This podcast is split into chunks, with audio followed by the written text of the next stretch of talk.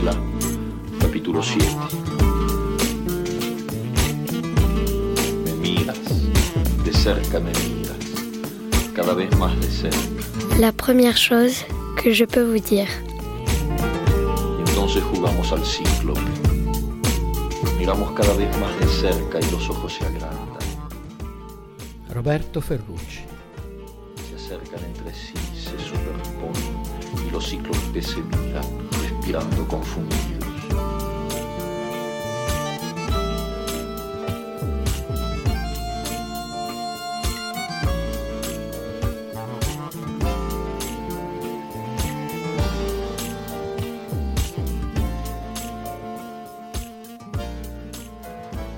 première chose que je peux vous dire, c'est que même si au cours de votre vie, vous avez habité, vous habitez et vous habiterez de nombreuses maisons, il y a d'une part la maison où vivre, d'autre part la maison de l'être.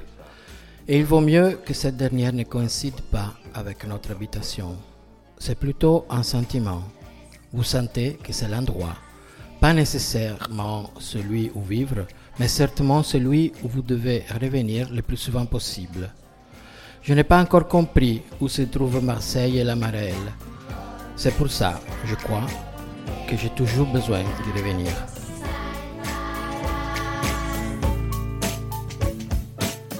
Otros accesos a lo no cotidiano, simplemente para embellecer lo cotidiano, al iluminarlo bruscamente de otra manera. Voilà, bonjour Roberto Ferrucci. Bonjour Pascal. Bienvenue à Marseille une fois de plus, donc, euh, puisque tu te sens euh, presque l'obligation de, de revenir. hein. Bah oui, c'est un Bon. plaisir toujours euh, et une découverte euh, chaque fois. Alors il faut dire que Roberto Ferrucci était effectivement déjà en résidence ici en 2014. 13, 14. 13 et un mois, 14. ouais. Déjà, c'était un peu sur deux années que tu étais revenu, que tu es venu il y a un an ici euh, faire une micro-résidence avec des ateliers Ouais. d'écriture avec euh, euh, l'association Passaparola, Ouais. ici à Marseille, et que tu aimes bien revenir, et que tu es un des deux seuls auteurs qui, pour l'instant, dans tous les écrivains euh, résidents accueillis, est, est revenu une deuxième fois pour un nouveau projet. C'est une responsabilité très forte. Alors, un petit mot euh, pour euh, expliquer euh, aux personnes qui nous écoutent et puis aux personnes qui sont dans la salle ici à la librairie Maupetit sur la Canebière, puisque nous enregistrons cette rencontre, cette revue radiophonique, la première chose que je peux vous dire, qui est à la fois une revue papier et une revue radio, ici à la librairie Maupetit. Donc on, a cette, revue où il y a des textes euh, inédits ou très peu euh, publiés, diffusés, parce que ça a été déjà publié dans, une autre revue, la, revue 21, tu en, t'en parleras peut-être tout à l'heure. Euh, et la revue est constituée d'un questionnaire un peu ludique, une sorte d'autoportrait qu'on demande comme ça aux auteurs. Donc on va un peu naviguer dans ces, dans ces questions pour que les gens qui nous écoutent et nous regardent euh, nous euh, connaissent mieux. Euh, et puis on va aussi parler un peu de, ton projet de, de résidence, ton projet d'écriture ici à, Marseille. Alors dire quelques mots d'abord, tu es né à Venise en 1960, tu es l'auteur de, plusieurs livres, le premier traduit en, français et préfacé par Antonio Tabucchi était Ça change quoi? aux éditions du Seuil et parlait de la fameuse euh, journée à Gênes du G8 où il y a eu un manifestant qui a été tué par la, par la police. Ça rappelle des choses peut-être aujourd'hui, en tout cas ça fait des échos. Euh, tu as aussi euh, publié euh, différents ouvrages aux, éditions La Contralée, en particulier sur les paquebots de, croisière en, pleine Venise qui arrivent et qui là aussi font des échos à, Marseille. Je pense que tu en, parleras. Tu publies de, nombreux articles dans les, journaux en Italie, en France aussi directement, dans, l'UMA, dans le, le magazine littéraire. Et puis tu as, mais alors ça, ça remonte à il y a bien plus longtemps, même animé euh, une, une émission culturelle à la télévision slovène en langue italienne. Et euh, tu as aussi euh, des fonctions de traducteur, puisque tu traduis euh, Jean-Philippe Toussaint, Patrick Deville et d'autres en italien, et tu diriges une collection de livres numériques qui s'appelle Colirio aux, aux éditions Antiga en, en- en Italie. Bon, Ouais. grosso modo, ça peut- Oui. il y a à peu près tout. a- On a oublié des choses. Il y a même trop, oui. Il y a trop. Alors ça, c'est toi qui vois. Tu as l'impression de faire trop de choses? Non. Non, parce que je me rends jamais. Je pas compte de, ce que j'ai fait, de ce que, je fais maintenant. Euh, ce sont toujours des choses qui, arrivent, euh, comme les histoires qui arrivent euh, de Tabouki. Et, que je. Bon, je, J'essaye, je, je, fais des, des, des expériences et, au fur et à mesure, euh, ça monte, ça monte, mais c'est parce que c'est notre âge aussi, 1960, euh, comme toi. Oui, je fais des expériences aussi. mais tu es plus vieux. Et, euh, et donc, oui, mais c'est tout est lié à l'écriture, en fait. Même quand tu as cité une partie de ma vie que j'ai presque oublié, que c'est la, la la période où je travaillais en télévision en Slovénie, c'était six ans, et c'était surtout dans les années de la, de la guerre ex-Yougoslavie, donc c'était vraiment une expérience inoubliable.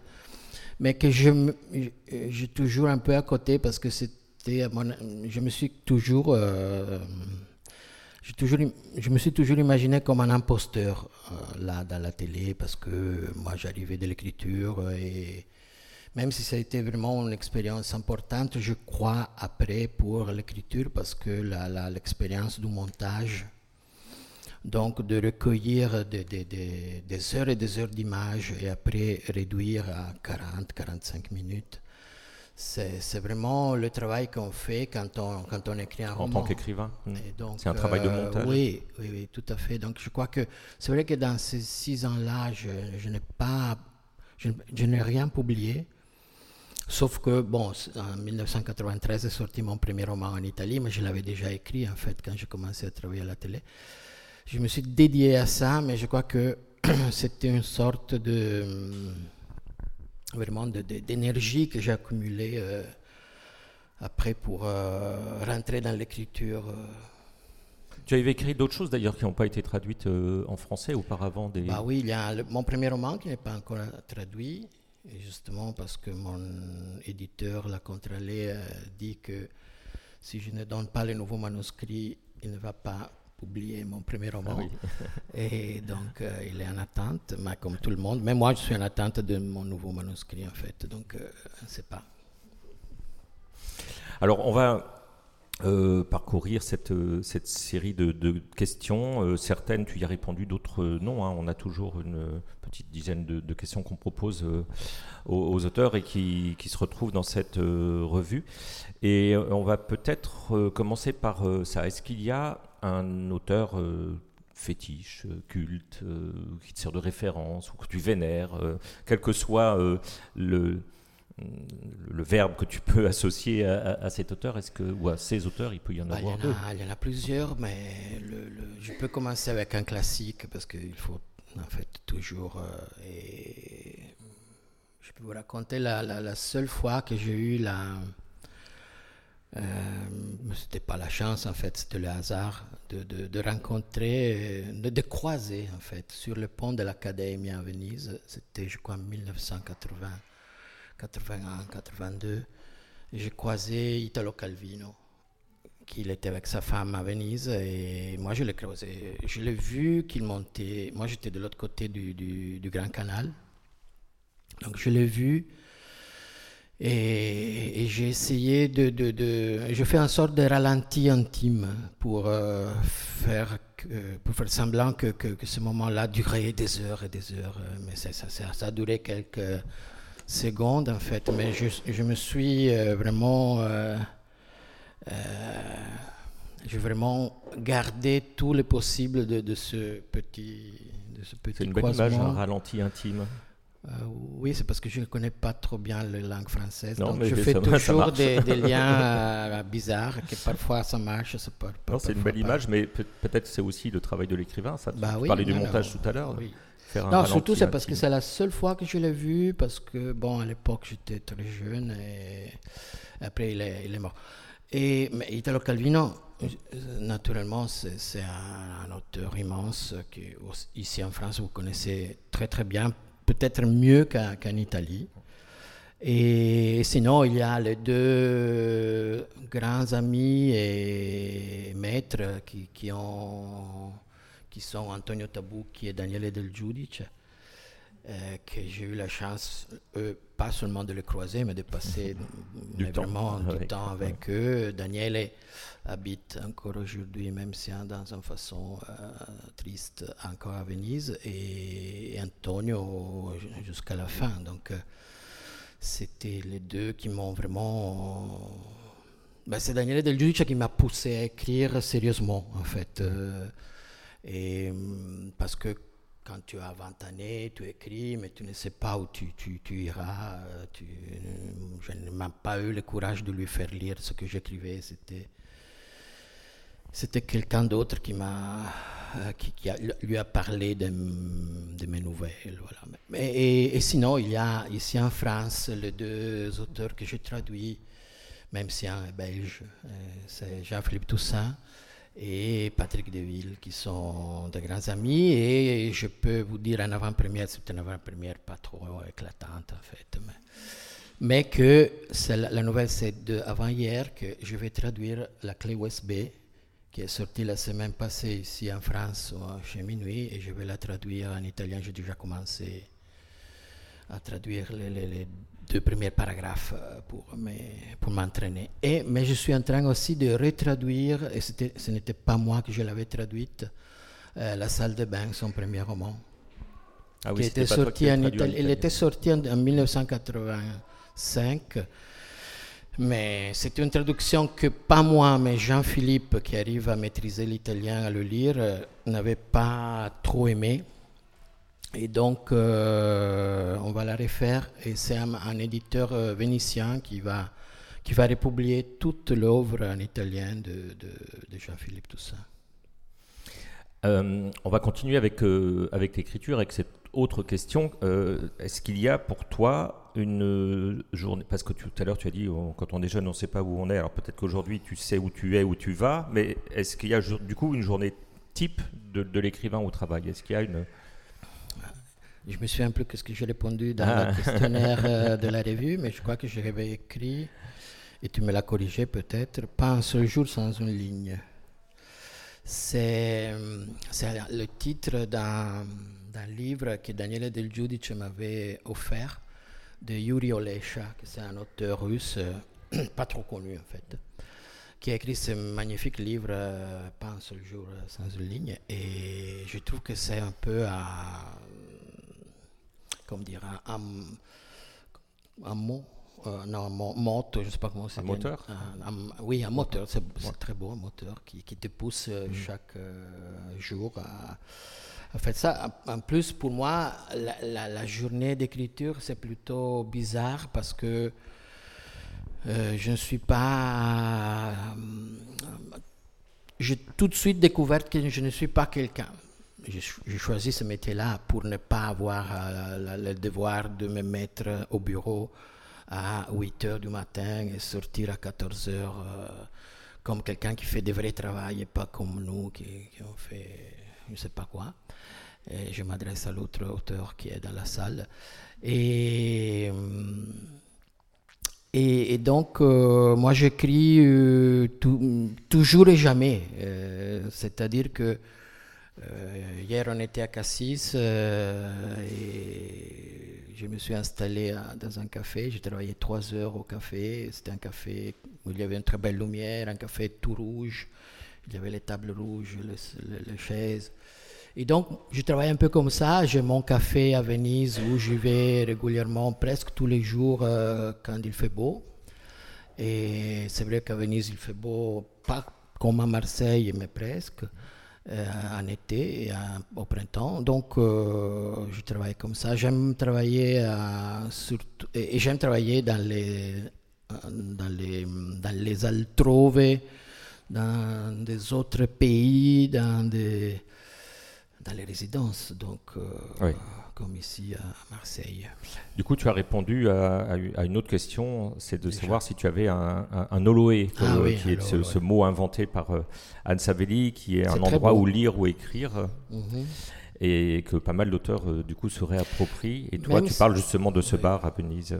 Le- C'est vrai que l'endroit où j'aimerais bien travailler presque tous les jours, mais c'est impossible, c'est dans le train.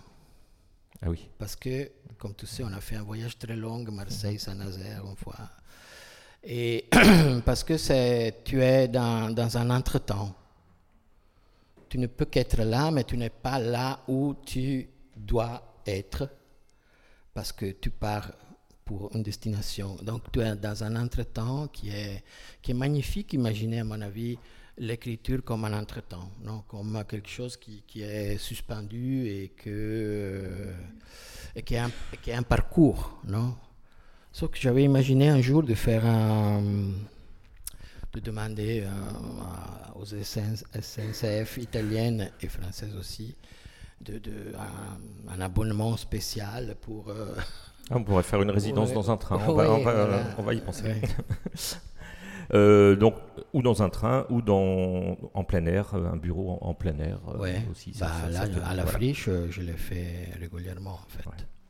Je signale que l'autre auteur qui est dans la salle, c'est Uba Crescina Alifara, qui, est, qui écrit en italien aussi, qui est en résidence à la Marelle en ce moment, et qui sera invité euh, aussi au brunch littéraire à Maupetit, avec ce brunch préparé euh, par les Ondines Marseille. Je ne l'ai pas dit tout à l'heure, alors je me rattrape.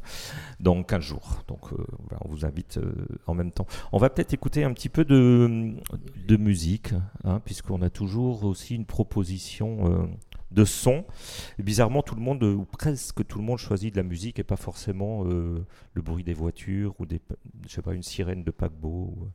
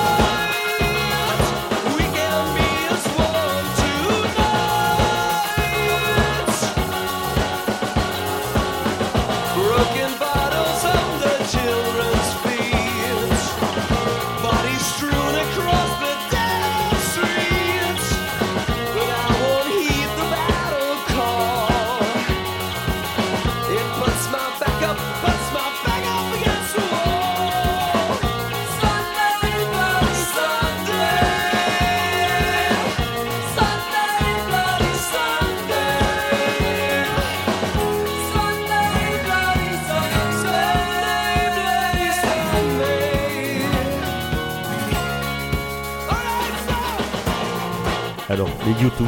Ouais. Bah écoute, je crois que c'est ce titre-là. Je suis plutôt banal en fait, parce que moi j'imaginais, je, je, peux imaginer que vous imaginez que moi je choisissais un, une chanson italienne, une musique italienne. Mais oui, c'est pas moi tout à je fait suis de, de la génération, comme tu sais bien, du rock des années 70 et 80, au début 80. Donc euh, là, c'est la. moi, j'ai besoin de cette voix quand je travaille.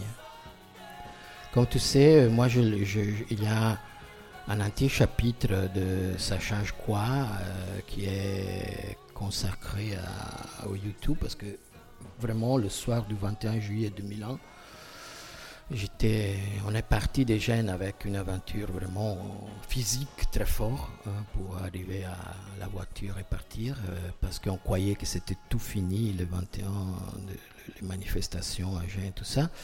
On avait déjà acheté les billets depuis des, des, mois et des mois. Et on est parti, on était trois écrivains en fait. Il y avait Gianfranco Betting, Mauro Kovacic et moi. Et on est parti de Gênes pour aller à Turin voir le, concert. Moi, je trouve que bon, cette chanson, c'est remarquable dans, mon, dans ma vie parce que. Euh, J'avais presque 20 ans euh, quand, il y avait les, combats dans l'Irlande du Nord. Et j'étais très, très, très, très touché par l'histoire de, Bobby Sands, le, euh, représentant de, de, l'IRA euh, mais qui était poète et qui a écrit des poésies magnifiques et qui, qui s'est fait, qui s'est, laissé mourir euh, pour, pour contester les, les conditions de, de, de, de, carcération qu'il y avait à cette époque-là pour les, les, les prisonniers politiques euh, en Irlande du Nord. Et ces chansons-là qui évoquent aussi un, la journée de 1972 à Londonderry. C'est une chanson qui a une énergie euh, incroyable. Il y a cette euh, batterie au début qui c'est vraiment une marche euh, de liberté. De, de, de, moi, je la vois comme ça. Donc, je trouve que chaque fois que, que j'écris et j'entends cette musique-là, si même seulement là, un quart de l'énergie qu'il y a dans cette euh, balade et arrive à entrer dans mon écriture, c'est un grand succès. Mais tu écris pas en écoutant la musique? Oui, oui. Si ouais. Pas toujours, pas ça toujours, dépend. Ouais. Surtout quand tu écris dans des cafés, il y a des risques. Qu'à côté de toi, il y a quelqu'un qui dit des bêtises. Mm. Surtout au niveau politique en Italie, dans ce moment-là, c'est très, très probable que tu trouves des idiots. Alors c'est un antidote en même temps, alors, oui. euh, YouTube. Alors, où euh, je, me, je, me batte avec eux et on se dispute. Euh, ou sinon, j'entends la voix de Bono et la guitare de Edge. C'est bien mieux que discuter de Salvini ou de, toute la merde qu'il y a en Italie aujourd'hui. Alors, c'est vrai que quand on te voit, tu sembles assez euh, placide, mais tu es, tout le temps révolté. Euh par la politique, en fait, par la, la manière dont non, la politique. Oui, oui mais c'est malgré, malgré moi, c'est malgré nous. Il y a, c'est une époque euh, tellement incompréhensible euh, que, que, que, naturellement j'essaye de, de, de, de, de raconter, hein, pas de pas d'analyser ou de, mais de raconter dans mes livres parce que c'est impossible, ne pas, à mon avis, dans mon esprit et dans mon attitude d'écrivain, je n'arrive pas à ne pas m'occuper de, de, de, ce qui se passe aujourd'hui, même si j'essaye toujours d'écrire d'autres, comme je dis dans Sentiment subversif, je voulais écrire une histoire d'amour avec oui. euh, le miel, le sucre et tout ça. Mais après. Euh, le subversif était arrivé tout de suite. Ouais, tout de suite. Donc, euh, c'est ça un peu là. Donc, c'est malgré moi. Je suis. Quand quelqu'un me, me, pose la question euh, si je suis un. Je peux me définir un écrivain engagé, je réponds mal, oui, malgré moi. Mais ce n'est pas mon, mon départ, ce n'est pas un choix de, de, de départ très fort, comme par exemple ça peut être pour Arnaud Bertina, notre ami écrivain. Pour moi, c'est quelque chose qui, qui, qui répond à, l'urgence de l'époque et qu'il faut essayer de, de, raconter. Il y a aujourd'hui, au moment où on tient cette rencontre euh, et où elle est enregistrée, une marche pour le climat. Oui, euh, justement oui, cet après-midi. Oui, on oui, parlait des paquebots tout à l'heure et de la pollution que ça, que ça, provoque, et puis évidemment des dégâts que ça fait dans la lagune de, de Venise. Ça aussi, c'est quelque chose qui s'est imposé à toi. Bah oui, là, là c'est imposé aussi vraiment au niveau physique parce que euh, on habite à quelques mètres du bassin de, de, de Saint Marc et donc quand les paquebots passent, on les sent passer, on les entend passer, on le on le voit, on le subit, la pollution, c'est une pollution incroyable. Venise est le port plus pollué d'Italie et le troisième en Europe. Est plus pollué de, de, de, de Marseille. Ouais. T'imagines-toi. Donc, euh, c'est vraiment quelque chose d'énorme qui, pour les Vénitiens, c'est bon. Non, il y a un mouvement, bien sûr. Oui. Mais, euh, alors, bah, dans, la, dans, le prolongement de, de, de ça, euh, est-ce qu'il y a un, un, un, agacement, un énervement, euh, un motif de se fâcher Là, tu en as déjà évoqué euh, pas mal, mais tu as répondu oui, autre chose. Le populisme, le racisme, l'ignorance, ça fait ouais, c'est ce qu'il y a, c'est une trilogie. C'est tout ça, ouais. c'est ça. C'est le, le, racisme, le populisme, l'ignorance, la, la, la tout, ce que je, trouve tellement insupportable, tellement incompréhensible, parce que c'est vraiment avoir de, de, je sais pas si, je crois que Radio Grenouille et vous tous me pardonnerez, mais quand il y a des gens qui ont la merde dans le cerveau, c'est ça. Ou sinon, le cerveau au lieu de l'intestin. C'est ça la chose qui, je trouve que c'est vraiment incompréhensible. Un peu plus léger, puis ça s'approche de la, fin de cette, euh, cette euh, revue radiophonique. Euh, est-ce que tu peux nous parler d'un toc de langage, un mot, une phrase, une expression que, que tu as du mal à, supporter? Alors c'est aussi une, forme d'agacement, mais peut-être... Non, cette fois, c'est une expression italienne. Là. Oui, non, non, mais non, c'est une, expression vénitienne. Pardon. C'est une république autonome. Et c'est d'où. non, non, mais c'est vraiment c'est la façon où on se salue avec un ami, euh, lui aussi très engagé à Venise, euh, qui, a été, qui est écrivain et qui a été euh, vice-maire de Venise, quand il y avait encore une lucidité à Venise plutôt. Et qui c'est Duri Banchi. Non Duri Banchi, la traduction en français, c'est plutôt compliqué parce que c'est le, fait de, résister. Duri banchi, c'est-à-dire tenir comme ça la table et garder la position et de, euh, et de, résister. donc euh, résiste, résister. De, voilà, c'est un peu ça. C'est très simple. C'est très beau aussi au niveau phonétique du Banchi. C'est presque incompréhensible. Donc, il y a aussi ce euh, côté séduisant que quand tu le dis, quelqu'un dit mais qu'est-ce qu'il veut dire ça, ça veut Ah oui, mais alors du coup c'est pas c'est une, une, formule que tu aimes bien, c'est pas un agacement, c'est euh... Non, c'est pas un agacement, bah, c'est une réponse à l'agacement en fait, si tu veux. Ah. Euh, non, Duri Banchi parce qu'il y a c'est plein d'ignorance, d'idiotie, de, de de stupidité, de violence. Pour le moment, pour la plupart en Italie, c'est une violence verbale, mais euh, pas trop. Même si on a eu un petit changement de climat euh, dans ces dernières semaines, mais on, on sait pas. on va voir ce que ça donne. Pour terminer, euh, mhm. est-ce que, en quelques mots, on, va y revenir avec euh, toutes les personnes qui sont là, parce que tu vas expliquer un petit peu plus en détail, euh, nous expliquer en quelques mots le, projet d'écriture qui a la, je rattache juste ça à la traduction que tu entames de la clé USB de, Jean-Philippe Toussaint, puisque c'est un rapport avec le numérique, avec la question du numérique, une question qui, qui t'importe, qui t'intéresse.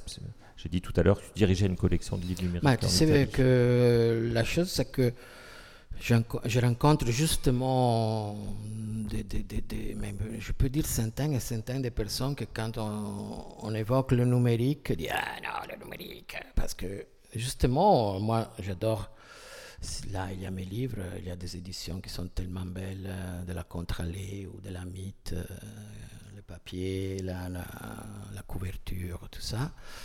Mais en même temps, le numérique donne des, possibilités énormes, surtout par exemple par rapport à la collection que je dirige en Italie, que c'est de redonner vie à des livres qui sont disparus, à des livres qui sont épuisés, qui ne sont plus republiés pour plusieurs euh, euh, problème, euh, souci, mais le fait vraiment de faire ça et en même temps aussi de mettre à disposition de, des lecteurs, des, par exemple, un des premiers livres qu'on a publié, c'était un recueil d'un écrivain euh, italien, qui est un écrivain qui adore écrire des nouvelles et qui il nous a donné toutes les nouvelles qu'il avait écrites, qui étaient éparpillées partout, dans des revues, dans des blogs. Euh, et donc, c'était, si c'était un papier, c'était un livre de 700 euh, plus pages. Que c'était impossible, de le publier. Oui. Même si tu gagnes le Nobel, à mon avis, ils ne le font pas. Mais euh, en même temps, euh, le numérique, donc, donc le projet avec vous, avec la Marelle, c'est de essayer de, de, d'écrire dans toutes les façons possibles. Aujourd'hui, on peut écrire justement avec les mots, mais on peut aussi prendre des photos qui sont moi, je me suis, je, je, ne me, je ne dirais jamais que je suis un photographe. moi, je fais des photos comme tout le monde avec le portable. Donc, on, est tous devenus photographes euh, grâce au smartphone mais on n'est pas photographe. Euh, les photographes sont, les vrais photographes sont il y a, Oui, des expos photos toujours là, dans la salle de Maupetit. Exactement. Et, mais c'est prendre des notes visuelles. Donc euh, le, le, fait que après de, de, de, quelques images que tu as, de plusieurs images que tu as que tu as pris, euh, tu peux remonter à, une histoire, à un récit, un reportage. Et la même chose, on peut la faire avec de la vidéo, parce que dans un livre qui devient un livre entre guillemets, entre guillemets c'est aussi le fait qu'on peut mettre des vidéos, des dessins, tout ça. Non? Donc, c'est un journal numérique intime, un journal euh, intime numérique. Intime numérique. Un numérique journal intime. Ça, marche comme ça. On peut d'ailleurs euh, dire que sur euh, la petite table devant toi, il y a un carnet papier et le smartphone qui sont l'un sur l'autre et ce sont deux outils que tu as toujours avec toi, un iPad ou euh, un smartphone. Et, et puis le, stylo, euh, voilà, il manque le stylo papier et, tous les outils sont là. Ouais. Hein. Et merci pour cette belle revue que vous avez fait, La Marelle, c'est vraiment un portrait magnifique. Merci à toi Roberto Ferrucci. Et merci à Radio Et bonne suite. On se revoit au mois de décembre. De toute façon, tu reviens à Marseille et il y aura aussi des masterclass et des ateliers d'écriture du 6 au 9 décembre. Merci.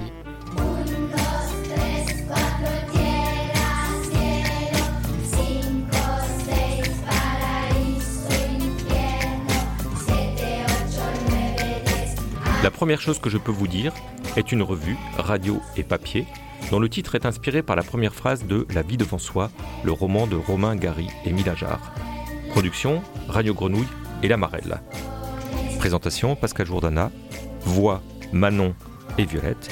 Suivi de production, Fanny Pomared, La Marelle, et Pauline Gervais, Radio Grenouille. À la technique, Jean-Baptiste Imbert.